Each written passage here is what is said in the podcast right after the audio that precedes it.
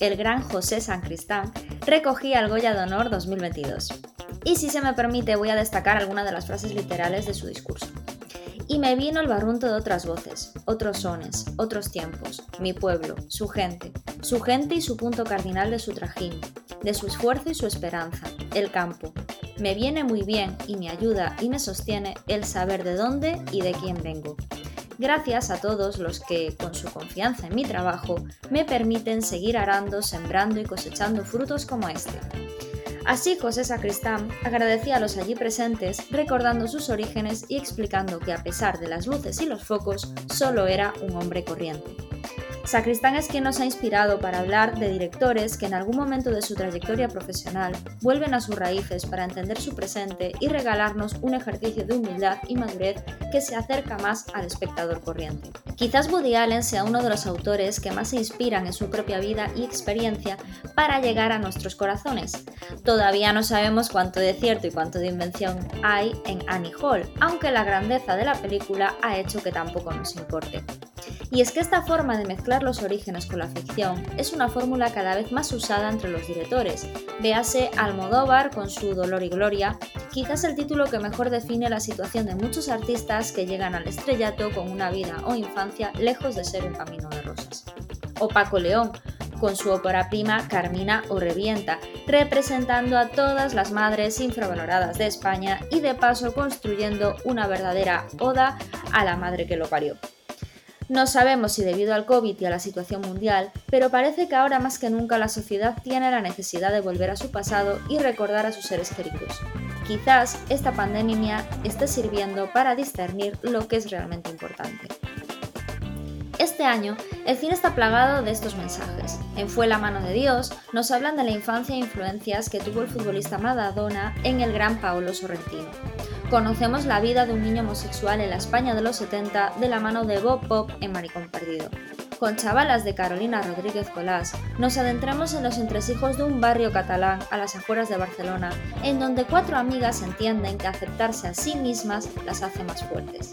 También repasamos la entrañable infancia de Kenneth Branagh, enturbiada por la emigración debido a la guerra civil en Belfast. Sin duda, un regalo para sus familiares, amigos y compatriotas. Así que si queréis oír hablar más de estas películas, ya sabéis, quedaros en Rollos y Retruécanos, el podcast. Comenzamos. Bueno, Ángel, estoy súper contenta con el tema que nos ha tocado, porque aparte sabes que es una temática que a mí me suele molar muchísimo y, jo, es que repasando, ¿no? Hablando de este tema cuando lo estábamos preparando, Joder, es que nos damos cuenta un poco de que todos los autores llegan como un momento de su vida que vuelven a sus raíces, ¿no? Un poco, no sé si es para encontrarse consigo mismos o para encontrarse con los demás o para eh, acercarse al espectador o simplemente para, para... Es una forma, no sé, de, demostrar más su fondo artístico, ¿no? Su corazoncito. Hay de todo realmente. Es, que, es que según el autor, pues tendrá, o sea, tiene muchos puntos de vista. Yo, por ejemplo, creo que dentro de las películas que has mencionado, de hecho, tenemos muchísimos. Me parece muy interesante, por ejemplo, el de que nos propone la película Chavalas, por un lado, eh, o, la parte tierna que nos quiere traer Kenneth Branagh y eh, cómo vivió, sintió que vivió él el conflicto en Irlanda del Norte, o podemos encontrarnos, por ejemplo, pues eso, la proyección de, del ego dentro de un director ya consolidado en una película en la que pueda pues recrear sus pajas mentales eh, infantiles y juveniles. Bueno, no sé, es que muchos tienen diferentes puntos de vista en los que nos podemos... Sí, sí, en eso tienes razón. Hay como que eh, lo que decía, ¿no? Que es como que van a sus raíces un poco para encontrarse con ese arte, ¿no? Esa sensibilidad que al final con la infancia vives todo mucho más intenso, ¿no? Y que hay como autores que lo hacen desde una perspectiva más egocéntrica, sí que es cierto, solamente a nivel artística, pero luego hay películas que me parecen un verdadero regalo, como por ejemplo la serie de Bob Pop me pareció un verdadero regalo porque yo creo que hay mucha gente que se ha sentido identificado con la película de Kenneth, Branagh es que no solamente se siente identificado una persona de Irlanda del Norte, joder, nosotros somos gallegos, mm, la mayoría tenemos familia inmigrante, ¿no? Yo por parte de madre y de padre vivieron muchos años fuera, mis abuelos y mis padres, y dices tú, jo, es que le echaban unas narices en aquella época y que te echaban de tu casa, al final la falta de trabajo te echaba de tu propia casa. Entonces ese sentimiento, aunque no seamos irlandeses, lo puede entender yo creo que cualquier persona de, cualquier parte del mundo, ¿no? Em, entonces, bueno, eso sí que es cierto que me parece mucho más, eh, menos egocéntrico, ¿no? Quizás, pues, Dolor y Gloria, o Fue la mano de Dios, o eh, Annie Hall, ¿no? Me parecen mucho más eh, artísticos simplemente, ¿no? Pretenciosos, aunque me encantan. Y lo otro me parece más lo que hablábamos el otro día de, de Fernando León de Aranoa, ¿no? Bajarse a, abajo para encontrarse con la gente normal y decir, eh, que estoy aquí arriba, pero no olvido de, dónde vengo y, lo que soy, ¿no? Claro, pero es como... Eh, me cuesta reconocer, por ejemplo, que haya en, las películas en las que mm, quiere retratar un autor o una autora, quiere retratar cómo creció, cómo fueron sus orígenes, eh, me cuesta muchas veces encontrar más eh, esa parte de, la bueno, de, hacer que los demás se sientan identificados, que el hecho de simplemente es una historia que lleva dentro de mí mucho tiempo y que quería trasladar a la gente. Em, veo siempre más de proyección a lo mejor del, propio ser humano que de la historia que lo rodea, como es algo que, por ejemplo, siento que me pasa un poquito con, con una de las películas que vamos a comentar hoy. Pero Claro, aquí qué parte buena tiene esto, o sea, qué parte buena tiene en el momento en el que tú tienes, y, hay mucha diferencia, ¿no? Entre las, por ejemplo, propuestas que has puesto sobre la mesa, que es gente o con una carrera ya súper consolidada, que está a lo mejor ya eh, más que madura dentro de su, de su dirección, o gente que sin embargo acaba de empezar y que siente la necesidad de trasladar algo que ha sido súper reciente y que en este momento como yo te comentaba el otro día, que me parece muy interesante por la parte de chavalas, y es que le hable a la gente de su edad en el momento en el que lo está viviendo, como puede ser el caso de chavalas, insisto. Y sin embargo, en muchas otras películas en las que nos volvemos a las raíces, también existe la parte de esa retrospección a la nostalgia. Bien es cierto que como todo va siempre desde la mirada personalista de quien nos lo cuenta, obviamente, pues em, también está esa parte dulcificada que yo creo que en un momento de nostalgia que, vivimos, de exacerbación de la nostalgia, pues que es muy fácil que entre bien. Y esto estoy hablando por las últimas películas de los últimos 10, 15 años. O sea, no me refiero, por ejemplo, a Annie Hall, no me refiero a películas que a lo mejor puedan ser como pseudo-autobiográficas, referenciales a tu infancia de hace mucho tiempo, porque no le quiero yo dar ese cariz de la nostalgia, porque eran momentos en los que no se estaba tirando tanto de nostalgia, pero no puedo evitar pensar en ese punto que existe allí de, eh, a lo mejor en la madurez o en el ocaso de una carrera, querer eh, volver la vista atrás y dejar em, impronta sobre lo que fue mi vida como autor para que cuando yo me muera eh, se pueda tener como referencia lo que yo quiero que sepáis de mi de, cómo cómo apareció en este mundo, pues eso, Paolo Sorrentino, eh, Alfonso Cuarón, eh, Kenneth Branagh, etcétera. No lo digo ni a malas, ¿eh? lo digo. Mm, sí, que se me, se me, olvidó mencionar, que me la comentaste al mediodía, Alfonso Cuarón con su película Roma, ¿no? Mm. Que, que, también es una, muy, una película muy representativa y, y que hace referencia a todo esto que estamos hablando. Sí, no, no, no. Eh, además, eh, no es porque sea esta o X o que a lo mejor haya un director que más o menos, como te decía, no se trata de, a lo mejor de que ah, es que Ángel le tiene inquina para Sorrentino y considera que eh, se saca esta película porque es que necesita proyectar un legado, porque tiene un ego que no puede con él. Pero como en todo autor o como en todas, bueno, siempre, evidentemente, tienes parte de ti dentro de tus obras, pero además considero que en muchas ocasiones tienes algo que contar o crees que tienes algo que contar, lo haces con la mejor de tus intenciones no es una oda a ti mismo, por decirlo de alguna forma. En estas películas que nos, que nos hemos planteado, no es eh, vamos a hacernos un autobiopic. no soy un político contando mis Pues, memorias. Ángel, pues mira, eh, te voy a comentar una cosilla. El otro día estuve viendo una entrevista de Javier Cámara, otra más, y me acordé un montón de ti por esto que de Pablo Sorrentino, que, se, mm, que parece muy egocéntrico en toda su obra, ¿no? Y, y es verdad, se- a mí aunque me encanta, sí que se, se le nota, ¿no? Y entonces eh, Javier Cámara explicaba y decía, dice, jo, es que este tío eh, parece inaccesible para los demás, porque claro, él trabajó con él en June Pope y en The New Pope, la serie de HBO, ¿no? Y en las dos temporadas. Y entonces decía, pero es que este, es que este hombre es un trabajador nato, o sea, no es un Terrence Ma- Terrence Malick de la vida que te aparece en la película sin el guion y te dice que improvises y va haciendo eh, la farafulla conforme pasan las escenas. No, no, o sea, es un tío que eh, explicó Javier Cámara que era súper meticuloso, súper meticuloso, que sabía perfectamente lo que quería hacer y que se pasaba un montón de horas escribiendo. Entonces, que cuando eh, terminaron de June Pope, Sorrentino invitó a Jude y a Javier Cámara y a sus parejas a comer y les dijo, os tengo que comentar una cosa, ¿vale? Sea, cuando terminó la primera temporada y los invitaron a comer y fueron, ¿no? Y entonces eh, estuvieron allí en un restaurante en Roma y eh, Sorrentino les explicó que había hecho unos guiones para la segunda temporada y que quería que los leyeran. Claro, o sea, fliparon porque les, entregar, les entregó tres guiones completamente distintos, o sea, era una historia completamente diferente de New Pope.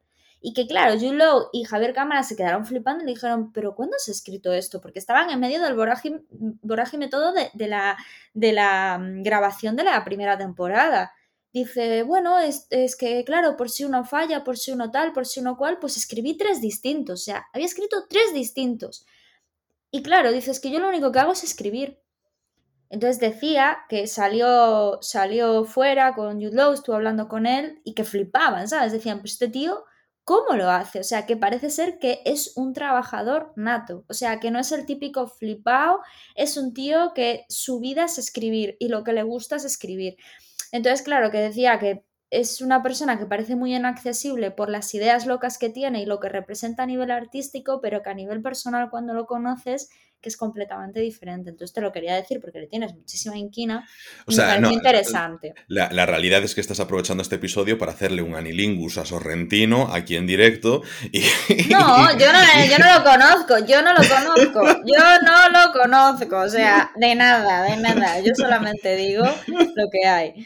No, no, no, que, que tienes devoción por Paolo Sorrentino, que te molesta que yo le tenga cierta tirria por pedante y entonces aprovechaste un momentito para soltarlo. Bien, no pasa nada. Que no, en absoluto. Si, bueno, si, mira, carajo. Si nosotros, si nos conocemos los dos, no pasa nada. Pero que yo, además, yo creo que, a ver, me mido muy bien para no tirarle nada a Pablo Sorrentino, porque no he visto aún Fue la mano de Dios y es una película que, sinceramente, si no estuviese nominada en los Oscar, no creo que la viese, no me genera mucho interés. Es que no, no me genera interés, es así, no es una cuestión de que fue Pablo Sorrentino ni nada por el estilo, pero me cuesta muchas veces entrar en este proceso de los directores porque sí que eh, es a veces complicado apartar esa parte del, ego a la hora de, proyectar esa nostalgia. Primero, parte del ego, parte de nostalgia, pero creo que se hace, creo que se cumple, que en muchas ocasiones, eh, no voy a decir sale bien, porque ahí entran otros factores, pero eres una persona, sobre todo cuando,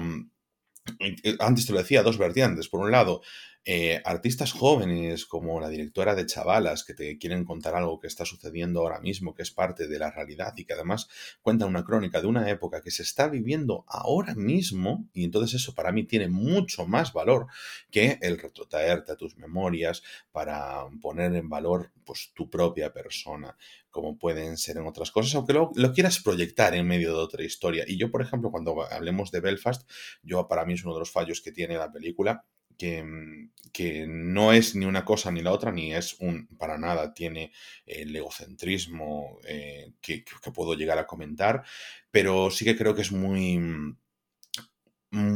muy que, comete un error, por ejemplo, que es el, al intentar contar tu historia y tu visión a través de los ojos de, un niño, que es al final el niño que es el protagonista, que es al mismo tiempo el director, pues mm, como que para mí me, le restan el resto de la película, encapsula mucho y juega mucho esa baza y dejando lo otro como bastante descuidado.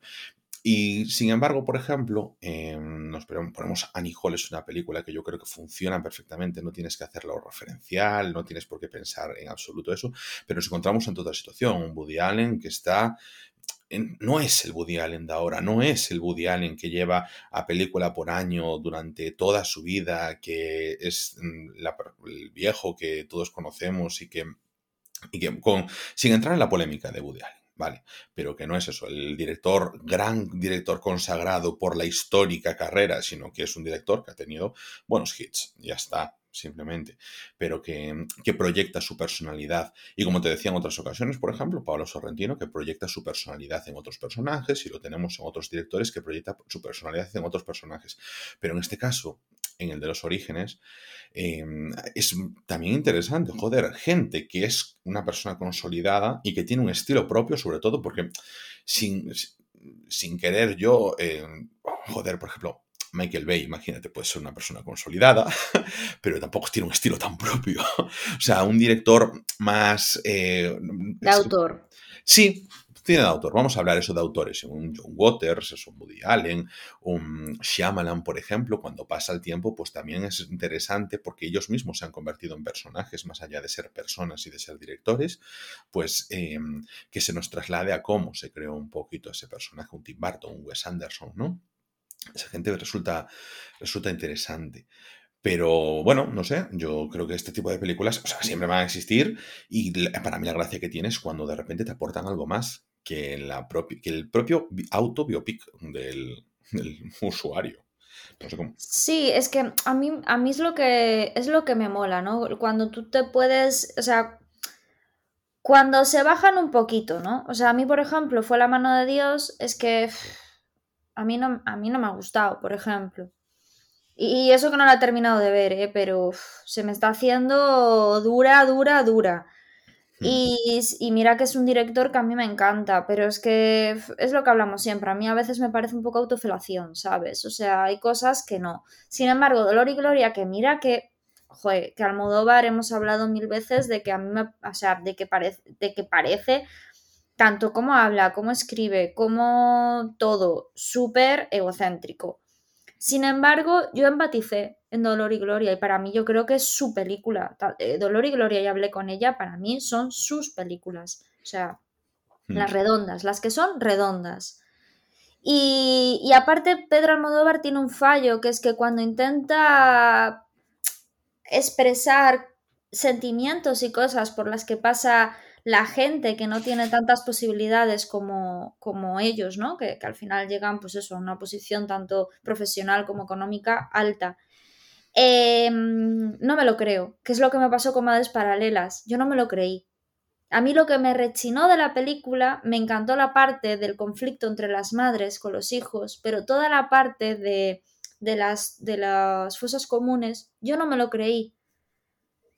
Entonces, sin embargo, eh, me mola pues cuando me aparece un Bob Pop de la vida y, digo, jo, es que cualquier persona de esa época, o incluso hoy en día, porque tienen la mala fortuna de dar con una familia pues con pensamientos de hace décadas, se pueda sentir identificado, ¿no? Y yo, por ejemplo, en Belfast sentí que era un regalo. O sea, yo, yo sentí que era una visión de él pero para los demás. Es más, al final de la película él termina diciendo para los que se han ido, para los que ya no están, para los que se fueron, o sea, para los que se quedaron. Es decir, ese sentimiento yo sí que empaticé muchísimo con él. Es una película que desde el principio estuve súper in. Por ahora, de todas las que he visto, de los, de, me quedan pocas por ver.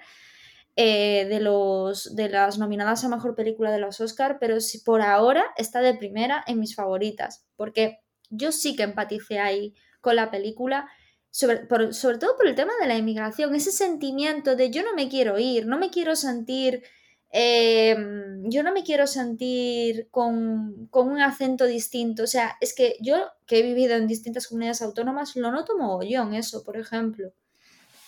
Que digo yo, jo, es que soy diferente, que parece una tontería, parece una chorrada, pero cuando vives fuera, eso del acento, por ejemplo, eh, eh, el miedo que tenía el niño, ¿no? A, a, que se le notara el acento, que cuando esa conversación que tiene con el abuelo en el hospital sobre el acento inglés, ¿no?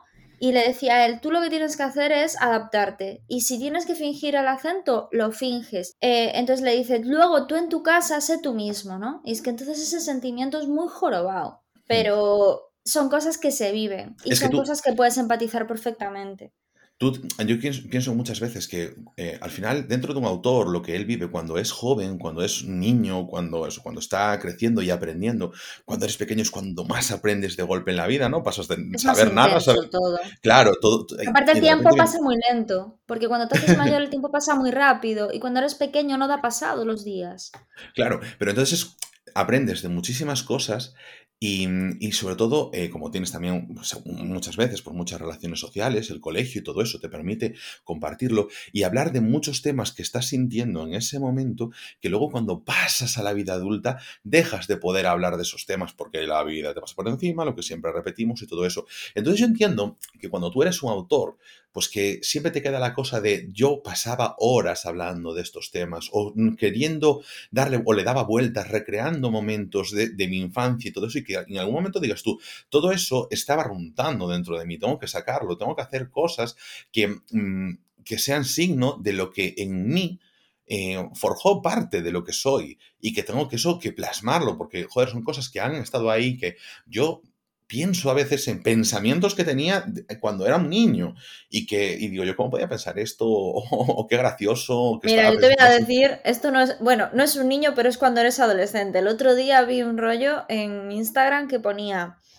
eh, por eso que dices ahora de que te pasa la vida por encima decía os acordáis cuando salías a las 6 de la mañana o a las 8 de la mañana de farra y ibas para tu casa y veías a la gente en el coche o caminando yendo al trabajo vale, pues ahora soy yo el que va al trabajo. Entonces dije yo, joder, es que qué representación de lo que es hacerse mayor. Qué representación más cruel, pero es la verdad. O sea, de repente es como que y pierdes cada vez más inocencia y más capacidad de vivir las cosas con intensidad. Yo, mira, me, cuesta más pensar que un ser humano es capaz de perder esas capacidades, sino que tú tienes un, equilibrio entre esa intensidad que puedas vivir y el cinismo que normalmente empieza de, casi nada y va ganando terreno a lo largo que pasan los años y que llevas hostias. ¿A qué te refieres con cinismo? La forma de ver el mundo en la que mm, consideras eso, el, pesimismo te, empieza a atacar, el pensar que las cosas no, no van a salir bien, el reducir tus esperanzas, tus expectativas, para mí eso es el cinismo, ¿no? El, ir apagándote poquito a poco y, querer conformarte con simplemente no, no, estar mal. Y eso, el cinismo muchas veces es, es como la gran barrera de protección que tú te autoimpones para no sentirte decepcionado con la vida. Y eso también te, te cohibe y te quita las ganas de, de vivir con intensidad porque piensas que van a salir mal las cosas, etcétera. Y yo creo que por eso también... Y te conformas con lo seguro y luego te... Yo creo que te, puedes, creo que te, puedes, conformar con lo seguro sin caer en el cinismo, porque al final, oye, la vida es la vida y, la realidad material es la que, vivir, pero, pero una cosa es lo de siempre, es tú puedes eh, conformarte con lo que tienes y estar contento con lo que tienes, o puedes simplemente em, considerar que no vas a poder tener más, que no vas a poder eh, conformarte y que tienes que resignarte. El resignarte muchas veces no es lo mismo, es esos detalles de matices que que hacen que tú realmente te vayas apagando. Y es, es, para mí eso sí que es mm, duro y es apagado. Y yo creo que por eso también estos autores eh, como tú tienes una... es que nos hemos centrado un poco en esto, ¿no? pero para mí es una cosa muy global. O sea, tú realmente poder recurrir a cuando eras niño es recordar esa energía que tenías antes de que mm, lo que decían, por ejemplo, nuestras clases de, creatividad publicitaria. Tú tienes creatividad y siempre tienes creatividad hasta que te la vas apagando con la vida, porque tú mismo te pones tus límites y tus propios bloqueos imponiendo lo que tú crees que es la lógica. Entonces, pues dejas de fantasear y dejas, por lo tanto, de tener menos eh, alternativas. La de creatividad no deja de ser la, mm, formas diferentes de encontrar soluciones a los mismos problemas. Y sin embargo, tú ya te vas poniendo, por eso es una técnica creativa el brainstorming, porque te dice, olvidémonos de las barreras, de las limitaciones y de que las cosas no valgan. Suelta cosas sin miedo, porque a lo mejor de esas cosas que sueltas sin miedo sí que podemos encajar algo. Luego ya se acotará, pero tú suéltalas sin miedo, porque la peor idea es la que a lo mejor nunca se manifiesta. Entonces, mm, yo creo que estos autores al final vuelven a tener, es, a intentar llegar a ese punto de vista, porque punto uno, o a nivel narrativo, te da muchas posibilidades. Jugar eso con la inocencia de, ser niño o con la inocencia de, algo que tú ya has pasado, pero visto desde tu mentalidad desde ahora, puedes ponerle pie como un dolor y gloria a los errores, hacerle fuerza en eso. Jugar también con qué te llevó a cometer esos errores, eh, y volver a tu pasado cuando eras niño para hablar de tu pasado más reciente, cuando ya eras un adulto más maduro y que está sufriendo, pero eres, tienes esa capacidad de poder hacer esa retrospectiva y ver dónde te has ido apagando y dónde te ha dado esos golpes fuertes la vida que te ha hecho cambiar y ser quien eres, para bien o para mal, sufrir o estar feliz. es que está claro, yo creo que es imprescindible mm, yo creo que en algún momento de tu vida tienes que volver al, pasado, tienes que volver a tu vida y, sobre todo a nivel creativo. No sé por qué, ¿sabes? Pero eh, yo no, A ver, a nivel personal a mí me pasa una cosa que desde la pandemia, por ejemplo, volví a hacer cosas que hacía cuando era súper joven. Y, no sé si es por una necesidad de volver al pasado, que yo creo que no soy de ese tipo de persona, ¿no? Sí, siempre soy de avanzar y necesito cosas nuevas continuamente. Pero sí que, joe, yo veo como que mm, en algún momento de tu vida siempre tienes que hacer como ese recordatorio hacia atrás. Y al final, tanto en la música como en el cine, eh, son autores que, eh, aparte de producir, ¿no? Sobre todo hablando del cine de autor aparte de producir, ellos eh, cuentan también cosas, o sea, se dejan la piel. Me estoy acordando de Leticia Dolera cuando estuvo la entrevista de la Resistencia que dijo, yo me he dejado aquí eh, mi vida, he dejado todos mis sentimientos, me ha abierto el alma en esta serie, ¿no? Por vida perfecta. Entonces yo creo que parte de ese, de ese trabajo de ellos es volver a sus orígenes y yo lo veo en muchas carreras de músicos que de repente pues vuelven a su, no sé, me estoy acordando de Mark Knopfler, ¿no? En sus discos que de repente te viene con folk escocés. Dices tú, ostras, ¿sabes? Y, yo creo que llega un momento de sus vidas que, en su propia madurez, como nos puede pasar lo que os decía antes, ¿no? De, mi experiencia después del COVID, ¿vale? Pues digo yo, joder, pues los autores al final siempre llega un punto de, de su trama que dicen, venga, vuelvo para atrás y me sitúo, ¿no? Que está muy relacionado con lo que es la historia de la madurez de una persona.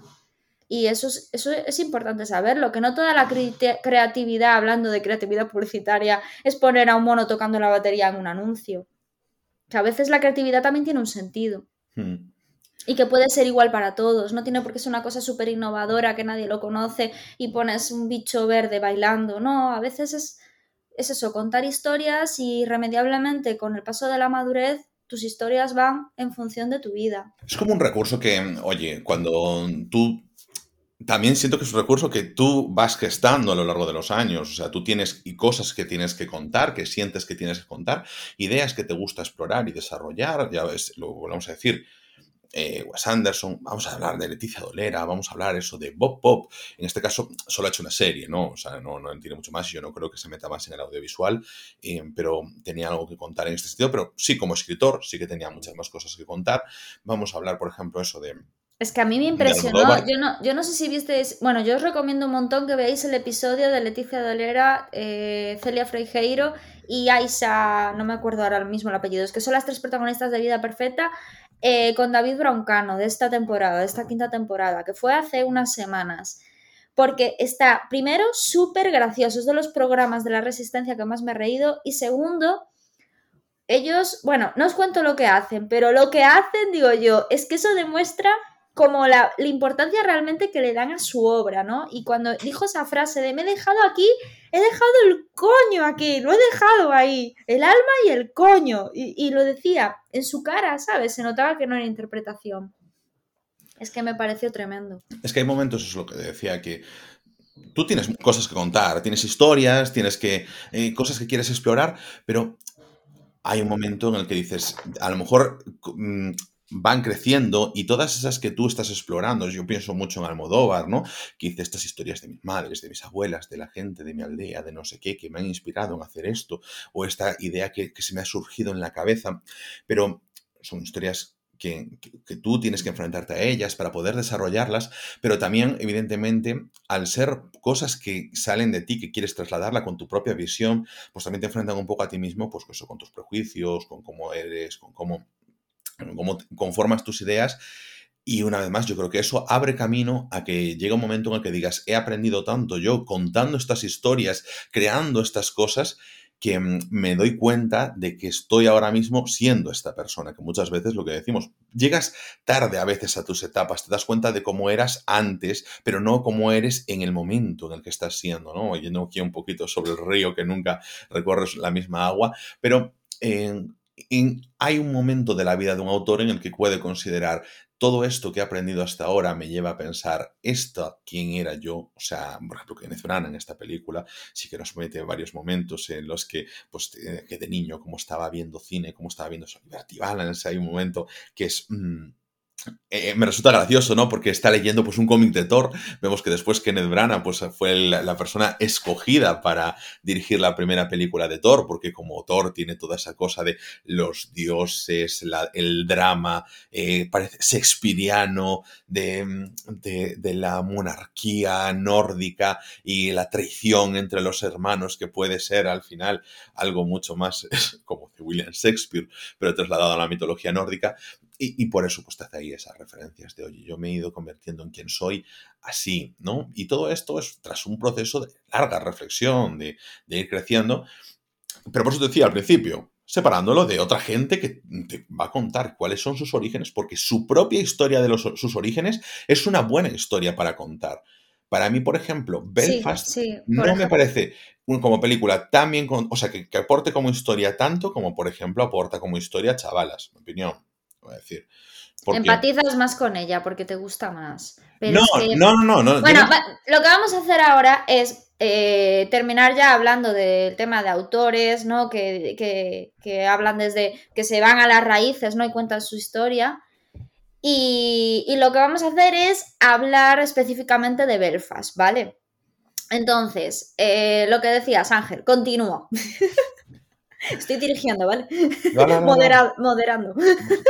Que eres Eduardo Inda, moderando. Mira, vamos a ver. Em, el, caso es que, joder, que yo te decía, no es porque empatice yo más, pero sí que creo que la propia historia en sí de Chavalas sí que tiene más que contar que la historia de Belfast, porque la historia de Belfast, en mi opinión, es em, circunstancial, ¿vale? O sea, que te cuenta algo que ha pasado, no te está contando la historia de la guerra civil de Irlanda del Norte. O sea, te está contando, pues, como en una parte en una parte, en una calle, que es, oye, pues muy interesante esa parte de que al final un conflicto político entre católicos y protestantes, que, al final son tus vecinos de toda la vida, pues genera tensiones y que llegan hasta el tendero, hasta el, como te, sucede allí en la película, hasta el obrero, hasta quien sea, pues de repente gente que a lo mejor nunca sabía, nunca había tenido la susceptibilidad em, por razones em, religiosas tan a flor de piel como eh, durante el momento de la película, pues simplemente estallan, pero no te está contando la historia, ni te está contando eh, las motivaciones de, reales de la, del conflicto. Eso es a lo que me refiero. Sin es embargo, te está haciendo una visión infantil de la película. No es, que no es lo que te está haciendo una visión infantil, sino que te está poniendo. yo crecí rodeado de esto, pero no te está contando la historia y eso es a lo que me refería. Sin embargo, en Chavalas, te está contando una historia de cómo el hecho de que tú vuelvas a los orígenes y reconozcas un poco de dónde vienes es bueno para ti aquí te está contando algo. Sí, porque es, aceptarte a ti mismo. Claro, pero que te está, o sea, al final es un desarrollo, nudo, desenlace, perdón, eso, comienzo, nudo, desenlace de historia, un viaje del héroe por, en, bueno, en, perdón, mitología, en una tradición narrativa lineal, pero sin embargo la otra es circunstancial, de todo esto está pasando mientras yo era niño y simplemente te cuento porque que lo estaba viendo. Es una parte del de espectador que está allí en medio y que narra cosas, y lo otro es una historia centrada en los personajes. la historia que pasa en Belfast no es del niño como tal, sino de lo que sucede a su alrededor. Por eso es lo que me refiero. Pero es, yo creo que eh, eh, Belfast lo bonito que tiene es que no habla de que él viviera mal. O sea, porque hay veces que tú ves muy mal, pasas hambre, ¿no? Que eso era un poco lo que, lo que, bueno, pues las razones por las que emigra la mayoría de la gente. Entonces, joder, que, que, había mala, una mala situación y emigras para encontrar trabajo y tener unas mejores condiciones. En este caso, los echaron de su propia casa. Los echaron por una, una guerra civil y, joder, hay una escena muy específica que es al final de la peli cuando le dice el niño. Mira, mira te, voy a, te, voy a, cortar yo ahora simplemente para poner en situación a la gente. porque no contamos realmente de qué va Belfast. Belfast es, la, Belfast es, la, historia de la infancia del director Kenneth Branagh. Es un director em, que se consolidó en los 90 como adaptador de las obras shakespearianas clásicas y que luego ha hecho unas películas pues, un poquito más irregulares, eh, desde cosas sobre Agatha Christie, o filmes un poquito más random, por decirlo de alguna forma. Cuenta su infancia cuando era un niño en la ciudad de Belfast, donde eran sus padres, y en la que se estaba viviendo las graves tensiones entre católicos y protestantes, que eran el telón de fondo de, de de su infancia y cómo eh, la situación compleja en la que se podía vivir junto con problemas económicos, porque los tenían también eh, en su familia, pues eh, aparecía el tema de la inmigración, de cómo el tener que marcharse, abandonar sus orígenes y, y el conflicto con yo soy de un sitio, me tengo que desplazar, tengo que salir de ahí y Así como el autor vuelve a sus orígenes, te cuenta por qué también no, no, quiere renunciar a ellos cuando es pequeño, porque para volver tienes que haberte ido en algún momento. Bueno, pues nada, eh, paro. Esto es así el resumen de la, de la, película. No sé si quieres aportar algo más, pero dale tú por ahí para adelante, venga. Sí, lo que estaba diciendo, eso, que entonces en al final de la peli cuando le dice, papá, ¿tú crees que podré volver a, a ver? Porque eh, a él le gustaba una niña en el colegio y esa niña era cristiana. Y claro, los cristianos los tenían martirizados en cuanto estalla la guerra civil. Y entonces el padre le dijo, eh, a mí me da igual que sea cristiana, mientras tú seas feliz y a ti te haga feliz, como si es hindú o india o, o, lo que sea, me da igual. Entonces, claro, él al final eh, vive en una familia súper abierta, pero que el exterior, ¿no? Porque, por ejemplo, en situaciones como Bob Bob o Dolor y Gloria, vivimos situaciones en las que los propios padres son los cerrados. Pero cuando tú vives en una casa súper abierta de miras, súper feliz con sus problemas caseros, como tienen todas las, casas, ¿no? En las familias. Y una situación de, pues eso, de que te dan libertad de, expresión y, y, que respetan, se respetan a sí mismos y respetan a los demás, que vengan los de fuera a echarte de tu propia casa, joder, y eso no sé, mm, me parece lo, No estamos hablando de una infancia jorobada, estamos hablando de una infancia en, la que la situación política te destroza. Y es que eso es muy jorobado. Porque dices, pues si yo estoy bien, yo estoy bien aquí, yo soy feliz, soy, soy feliz con mis vecinos, soy vecino con la chica que me gusta que es cristiana, me da igual que sea cristiana, como si es, mm, no sé, lo que, lo que le dé la gana. Entonces, que tú quieras vivir en esa libertad y que te la corten, ¿sabes? Entonces yo empaticé mucho con la peli porque él contaba que era un niño, que sus padres lo llevaban al cine. Mm, unas escenas, por cierto, que me recordaron un montón esos primeros planos del niño flipando en el cine de Cinema Paradiso. Y que se nota un montón que esa apertura de mente que tenían sus padres, sobre todo su padre, hizo que eh, él eh, al final tuviera gusto por el cine. Está, está clarísimo, ¿no? Lo llevaban al cine, lo llevaban a sitios, intentaban que los niños progresaran, eh, eran gente pues con sus cosas, eh, sus problemas, pero no sé, y de repente que los de fuera te vengan a jorobar la vida, o una situación o una guerra en la que tú no te quieres meter, y eso, España es muy, muy, tiene, tenemos mucha práctica en esas situaciones, ¿no? Joder, que a lo mejor no me quiero meter en ningún jardín, y, soy libre de no querer meterme en ningún jardín, pero a veces los jardines te, te pues eso, te pasa la vida por encima y, no te queda otra. Entonces me pareció súper duro y, y, me pareció que empatizo. Yo empaticé desde el principio con la película. Engancha muy bien esa parte realmente de mm, soy una, o sea, es una familia como puede ser la tuya y mm, con problemas normales, de familias normales, eh, al final eso, de problemas de familia de caso era, pero, pero lo injusta, lo injusta sí, no, pero bueno, lo injusta que es la vida al final, es... Mm, no, no estás en el control de, de tu vida es un poquito también un aviso a navegantes, a los gurús de, de construye tu propia vida y, del coaching y todo eso. Y al final eh, vives en sociedad y, por desgracia, a veces no tienes el control sobre... te viene un COVID y se te va el coaching a tomar por saco. Claro, exactamente. Esa parte está muy bien. Hay que, hay que ser realistas. O sea, hay que tener sueños, hay que tener ilusiones, hay que, lo que decías antes, evitar el cinismo pero también, concho, hay que tener los pies en el suelo. Bueno, yo te voy a decir lo que no me gustó de la película. Creo que traslada la visión del niño, o sea, que la visión del niño está bien, pero, por ejemplo, me parece que está mucho más ingenio. O sea, no voy a hablar solo de ingenio, pero sí que me parece que mm, tú tienes una situación conflictiva como la de Irlanda del Norte, que estás mostrándola, em, pero que las lo que sucede alrededor del niño está también eh, mostrado a través de, no solo está mostrado a través de su visión, sino que también fuera de lo que es la visión del niño está como muy dulcificado. Entonces se me queda como blandiblue la, la historia detrás. No, no es que no sea la historia principal que quieren contar, porque como dije, el niño no deja de ser un espectador, pero creo que hay una parte que tú eres un espectador como a través de los ojos del niño y otra parte que es la que te está contando lo que está sucediendo detrás, que no acaba de, no acaba de crecer. Es como Yo creo que esa es la parte precisa. A mí las conversaciones con los abuelos me parecían increíbles. Sí, sí, sí, pero esa, Es, una, esa es la parte más, quiero decir, de, del interiorismo de la familia. Del interiorismo de la familia no yo no tengo queja de cómo se traslada eso. Pero sí que creo que eh, Kenneth Branagh ahí fue, pues yo creo que, no, no, le exijo que sea duro, pero sí que creo que ha dulcificado, y para mí eso es el error, dulcificar el exterior a lo que es la propia visión del niño.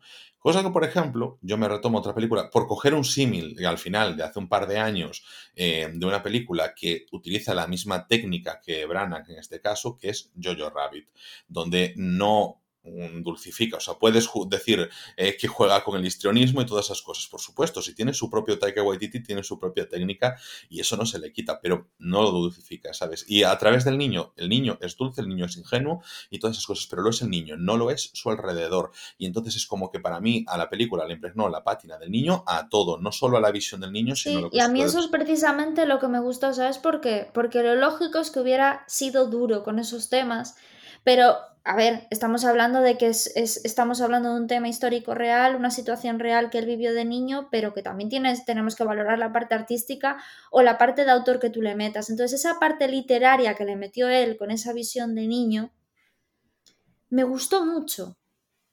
Es que a mí me gustó mucho, porque yo me esperaba que fuera más duro con la situación, que tal, que demostrara eso, Vale, pero no, entonces me pareció original. Es que yo no, yo no le pido que sea duro, yo le pido que no lo dulcifique, que no es lo mismo. Pero es que a mí precisamente dulcificar eso es lo que me pareció original en la peli. Yo sentí, las, cuando estaba viendo la película, sentía que, porque además tiene una estética preciosista. Preciosa. Y, preciosista y preciosa, las dos cosas. Y tiene buenas interpretaciones, tiene carisma los personajes. Los, tío, o sea, eh, a ver, este tiene una buena, tiene una muy buena actuación, pero yo en todo momento en la película, y esto es para mí, o sea, me, invadió, todo el rato, y yo te prometo que quise entrar a la película, pero para mí estaba viendo el marco, que, o sea, la foto que te viene de serie cuando compras el marco de una foto. Una foto bonita, pero que no, no, me, no me transmitía mucho. Yo me quedé un poco plano con esta película. A mí lo que me gusta es que este tío es, es, experto, o sea, él es un actor de teatro, ¿no? Lo hablábamos el otro día, Ángel, que es como eh, Ian McKellen, McKellen, McKellen, sí. McKellen. Ian McKellen y, y todos estos eh, actores que se les nota que vienen del teatro muchísimo. Es que es un perfecto caballero inglés. Claro, eh. entonces la estética del. Lo que es la estética del. Bueno, es irlandés.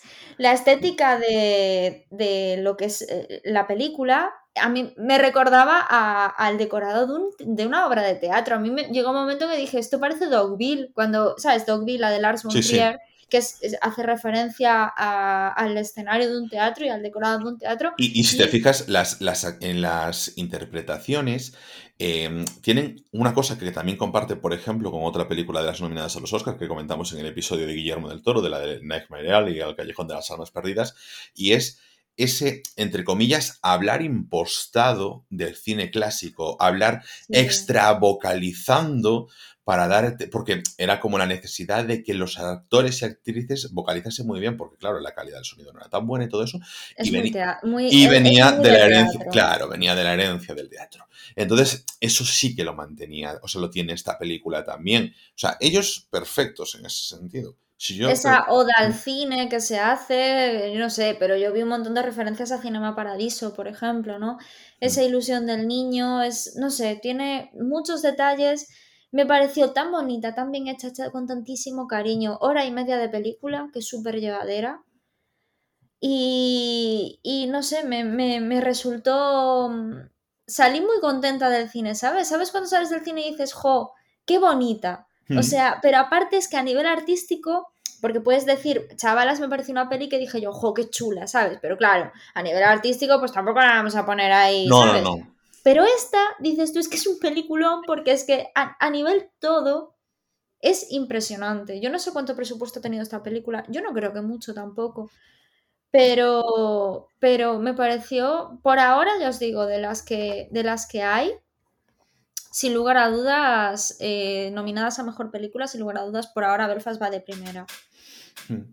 Yo espero que, o sea, espero terminar pronto las que me quedan por ver, porque yo sé que tú has visto, por ejemplo, El Poder del Perro, yo tengo muchas ganas de verla bien en condiciones.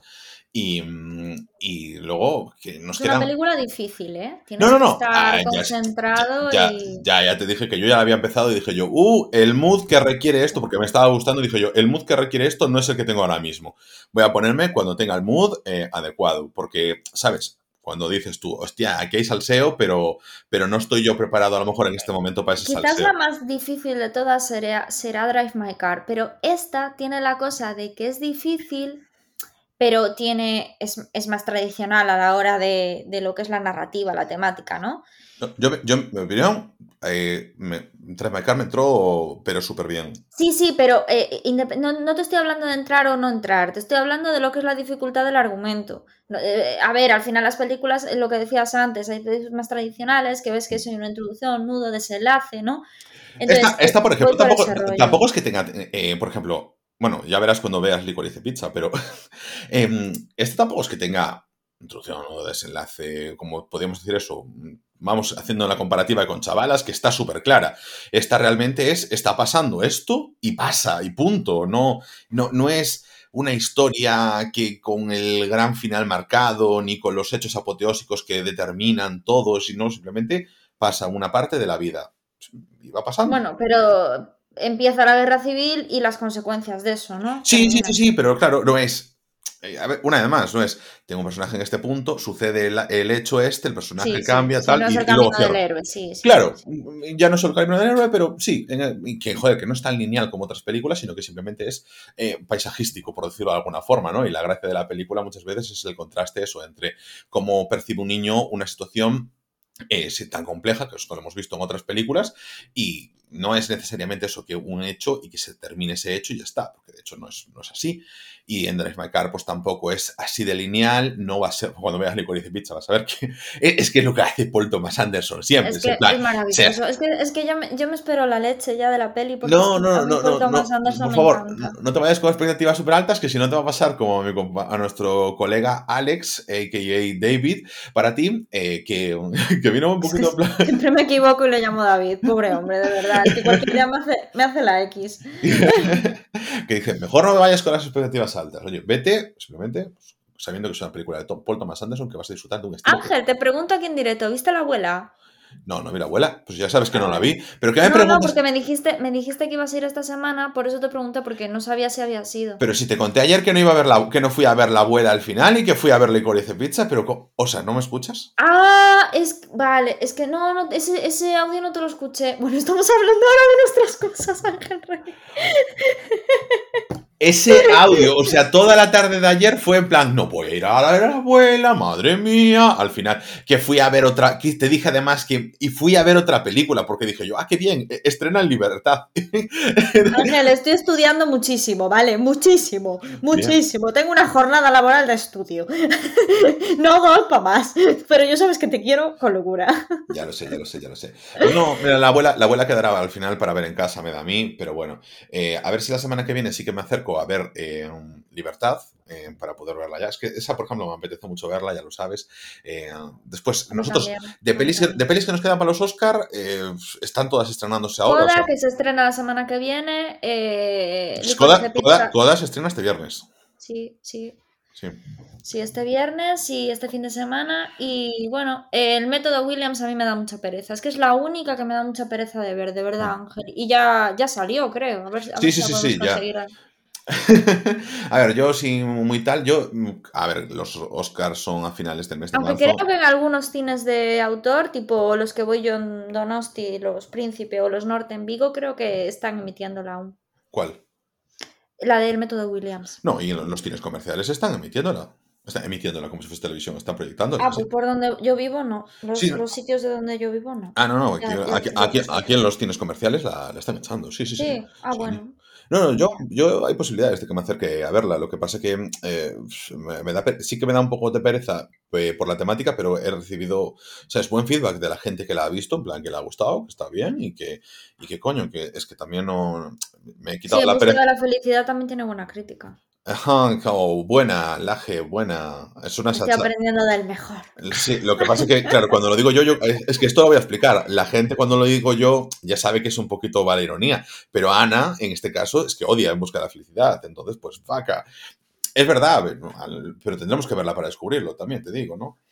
Sí, sí, sí, sí, totalmente. No se puede hablar sin ver, está clarísimo. sí, sobre todo, ¿sabes por qué? Porque lo que más me trasladan es la parte del tenis es, mucho más obviada. A mí me la han comparado, por ejemplo, con el documental sobre Amy Winehouse. Ah, me gustó mucho. Pues por eso mismo. Entonces, como me lo han comparado con eso, dije yo, mira, me, me das una motivación realmente interesante para verla. Así que, pues mira, eh, nada, voy ahora con eso y, nada, a ver qué, a ver qué tal. Y ya te digo, yo la voy a ver, yo la voy a ver para hablar con conocimiento de causa, porque, joder, es que es un, año que vamos a los Oscar y que tenemos aún tiempo de ver las que nos quedan, porque son muy pocas, nos quedan entre tres y cuatro películas nada más y queda un mes entero para, para los premios. Así que vamos eh, bien de tiempo y las están estrenando en el cine, o sea que cero fallo. Os animamos a todos entonces a ver Belfast, ¿no? Ángel, tú también animas. Hombre, sí, o sea, que juzguéis vosotros mismos, ¿sabes? Que no. Que, seguramente, pues oye, los podáis pasar bien y disfrutar de una película entrañable. Sí, es muy entrañable. Aparte es horita y media y, y mm. está súper bien. Bueno, vamos a hablar ahora, ya terminamos con esto, cerramos tema y vamos a hablar ahora de las películas que hemos visto esta semana. Ángel Rey, venga, ¿qué has visto esta semana? ¿Qué recomiendas? Yo es que eso no puedo dejar de recomendar Licorice Pizza, me ha encantado. Ya, a ver si no sé si la tendremos que comentar porque gane el Oscar a mejor película, porque de momento, de momento, es para mí la gran película de los Oscar. Eh, pero.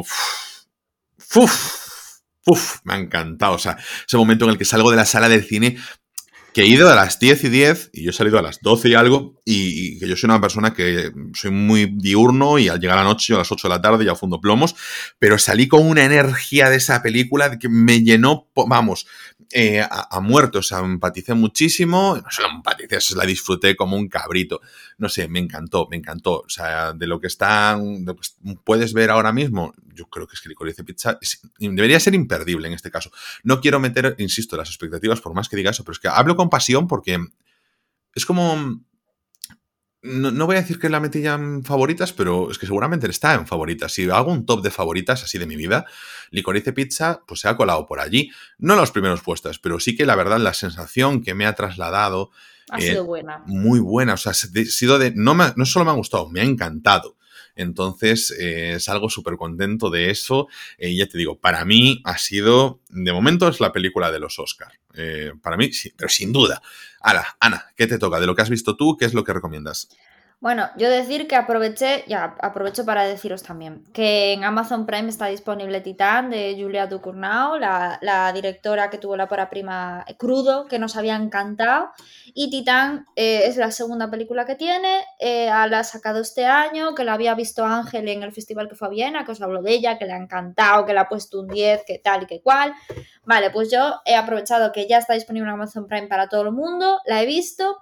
Y realmente, pues, a ver, yo no he tenido tanta sensación como Ángel, sí que me ha gustado muchísimo. Eh, creo que es de las mejores directoras en la actualidad que hay ahora mismo, porque si hace esto en sus dos primeras películas, madre mía lo que viene después, ¿no?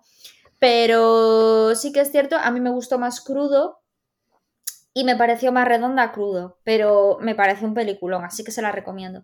Y eh, aprovecho también para decir que he visto una película de Sofía Coppola que tenía muchísimas ganas de ver, que es On the Rocks, eh, protagonizada como no por Bill Murray, que ya sabéis que es un, actor bastante asiduo en las películas de Sofía Coppola, y me gustó mucho. Me gustó mucho, o sea, tiene muy buena crítica y realmente es una peli amena para entrañable, esta sí que es realmente entrañable. Está disponible, disponible en Apple TV, que yo aproveché el último día que tenía, que era hoy, de mi suscripción gratuita durante un año, que me habían dado con, la compra del ordenador. Y me vi On the Rock y, Macbeth de Joel, Joel, Cohen. Y de verdad os recomiendo un montón eh, On the Rocks, aprovechar si tenéis la suscripción de Apple TV para verla porque es una película súper entrañable. Trata de un padre con una hija que es un padre bastante carismático y bueno, se nota que tienen muy buena relación y ella sospecha que su marido le pone los cuernos. Entonces siempre se e, ellos van a investigar a ver si es cierto que su, que su marido le pone los cuernos. Es súper entrañable, súper bonita y para todo el mundo. Mm, bueno, yo ahora os voy a comentar el estreno, pero antes es mi deber hacer lo siguiente y es que si tenéis correo de estudiantes, si sois estudiantes, podéis suscribiros a, por ejemplo, a Spotify a mitad de precio, a Amazon Prime Video a mitad de precio, que bueno, Prime Video no, a Amazon Prime en general, os incluye Prime Video a mitad de precio con el correo de estudiantes y también, si os suscribís a Apple Music, que os sale también a mitad de precio por ser estudiantes, os regalan también en la suscripción a Apple TV Plus. Entonces, pues nada, simplemente dejar este truquito aquí de, de ratita de la vida para que aprovechéis un poquito de eso, que total, a Tim Cook el dinero no le va a faltar, o sea, sus mansiones van a poder seguir pagando su IBI. Y ahora cuento yo el estreno que me apetece, pues el que me he quedado sin ver, Libertad de Clara Rocket, que llega ahora a los cines y que no lo he visto, o sea, que quería Por segunda vez, llega a los cines por segunda vez. Bueno, ya los cines hace meses. Pues en, nada, eso, que se viene ahora y pues nada, que llegué yo y he visto Licorice Pizza de rebote. Es que de verdad, muy, increíble tiene que ser Libertad de Clara Rocket para que, me haya, o sea, para que no me haya compensado haber visto Licorice Pizza, en serio. Y por otro lado, está ya disponible en plataformas para comprar, por ejemplo, con el bono de filming o eh, para alquilar en otras plataformas, la película Pleasure. Os he hablado de ella em, con anterioridad porque la había ido a ver al cine yo. Es una película que he dejado en mi Twitter, en el mío, el personal, en arroba drama, no es que me esté aquí haciendo autopromoción, pero sí que he dejado por allí tanto el enlace de Film Affinity, que es una película sueca y tal, como también un artículo del diario.es que me parece bastante interesante sobre la película y que hay una cosa que me gusta mucho, se hablaba sobre una joven que se mete en el mundo de la pornografía y que me gusta mucho el punto de vista de la película en la que no, eh, no tiene un posicionamiento evidente dentro de la película sobre eh, la situación de la pornografía, pero creo que hace muy bien en que mm, sin juzgar de, mm, eh, claramente, ¿no?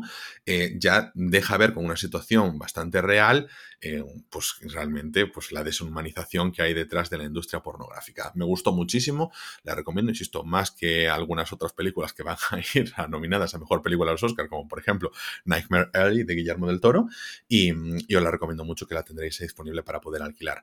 Y Ana, ¿qué nos recomiendas tú de los estrenos? Mm, todavía no recomiendo, pero digo lo que voy a ir a ver, que es la película Coda, que está nominada a Mejor Película. La verdad es que no me apetece demasiado, es una película familiar. Eh, bueno, es la típico, es un remake de una película francesa. Eh, bueno, por lo que dicen las críticas, fácil de ver, con una trama agradable, entrañable. Bueno, y la sinopsis va pues de una familia, que es una familia de sordos, y entonces uno de ellos es el único oyente que hay, y bueno, pues como que empieza a dedicarse a la música. No sé mucho porque sabéis que no me mola nada saber la sinopsis, así que bueno, para que se veáis que es un poco una película para toda la familia, es un remake y bueno, eh, trata también de discapacidad auditiva. Y pues bueno, no es de las películas que a mí me suelen gustar, pero también es necesario ver este tipo de pelis así fáciles y tal, que, que oye, que, a veces pues mola.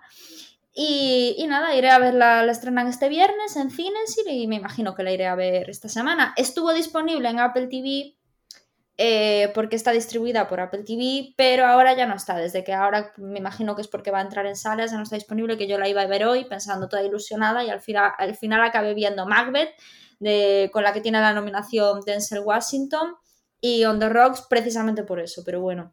Así que nada, Ángel, yo creo que ya podemos cerrar, ¿no? El sí, podcast. Ya, ya liquidamos, sí, sí. Y con esto terminamos por hoy. Recordad que estamos disponibles en Spotify, en eBooks, en Apple, Google y Amazon Podcast, en casi cualquier aplicación de podcast. Podéis contactar con nosotros en arroba rayos podcast, la cuenta oficial del podcast en Twitter. Y nosotros nos veremos aquí mismo en siete días en Rayos Electrócanos, el podcast.